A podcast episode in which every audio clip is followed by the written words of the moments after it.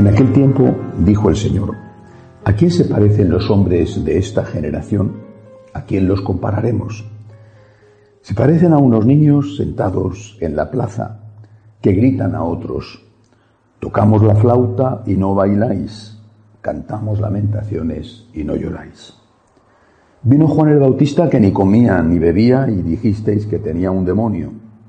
Viene el Hijo del Hombre que come y bebe y decís, mirad, qué comilón y qué borracho, amigo de recaudadores y pecadores. Sin embargo, los discípulos de la sabiduría le han dado la razón. Palabra del Señor. Eh, una pequeña constatación antes de entrar en el fondo de, de este Evangelio. De Jesús decían que era un comilón y un bebedor. Claro, lo decían sus enemigos, por tanto eso no significa en absoluto que tuvieran razón. Pero sí significa que era una persona normal. Eh, no significa que lo que hacía San Juan Bautista de una extremada penitencia estuviera mal, pero él quiere enseñarnos un camino de normalidad. La normalidad de alguien que come cuando tiene que comer y que hace penitencia, lo vemos en el Evangelio en varias ocasiones, cuando tiene que hacerla. Un camino de normalidad que consiste en vivir en medio del mundo, pero sin ser del mundo. Pero el fondo de este Evangelio es otra cosa, es este ejemplo que pone Jesús.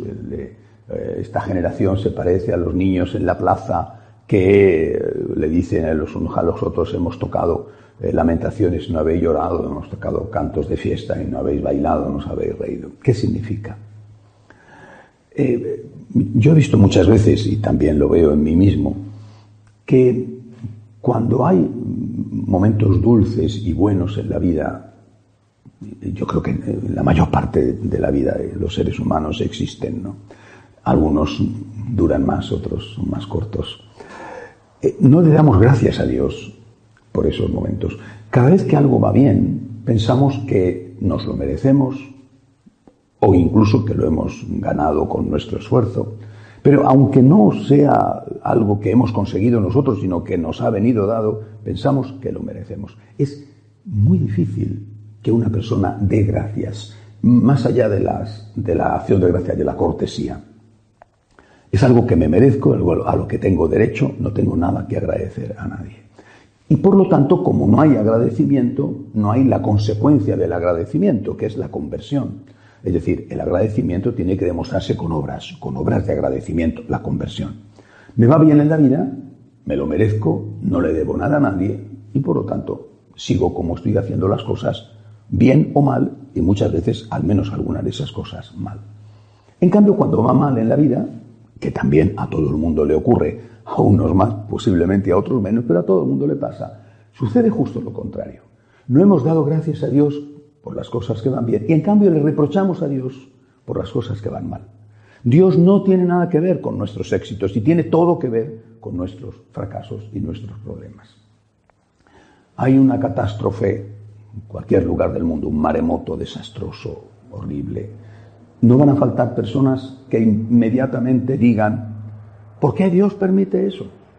¡Qué desastre! ¿Dónde está vuestro Dios que decís que es amor y es el Todopoderoso? Y fíjate lo que ha ocurrido.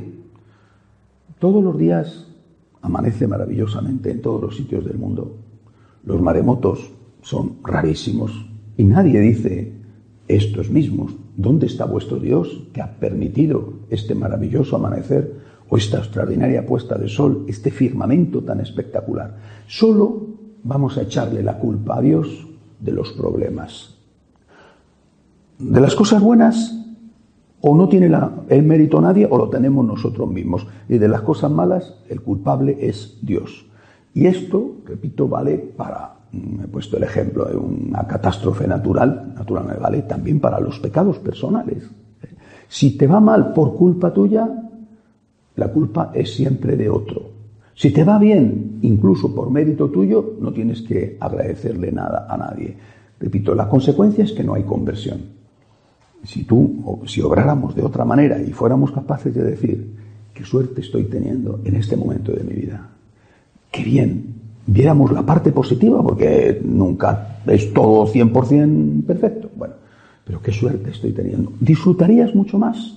Y a continuación darías gracias, Señor, gracias. Y como acción de gracias voy a intentar ser mejor, voy a luchar para darte lo que tú mereces.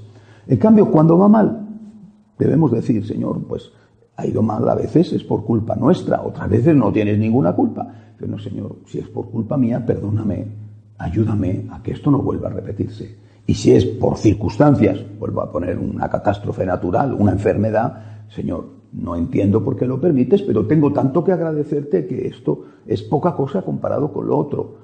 De todas las maneras, Señor, yo quiero convertirme, quiero cambiar para que ese dolor, ese problema, no sea algo que me afecte más profundamente de lo que ya me está afectando. Si yo estoy contigo, seré más fuerte, tendré más capacidad para llevar ese problema. Y si yo no estoy contigo, ese problema me va a hundir. Yo creo que eso es lo que el Señor quiere decirnos. En lo bueno, y de verdad hay mucho, y a veces no nos damos cuenta hasta que no lo perdemos. ¿eh? En lo bueno, acción de gracias, de obras, acción de gracias de conversión. Y en lo malo, unión con Dios, petición de perdón si tenemos algo que ver con eso que nos está ocurriendo, conversión, por lo tanto, unión con Dios para tener fuerza para llevar adelante esa cruz que la vida nos ha puesto encima y que Dios ha permitido que cayera sobre nuestras espaldas. Que así sea. De pie, por favor.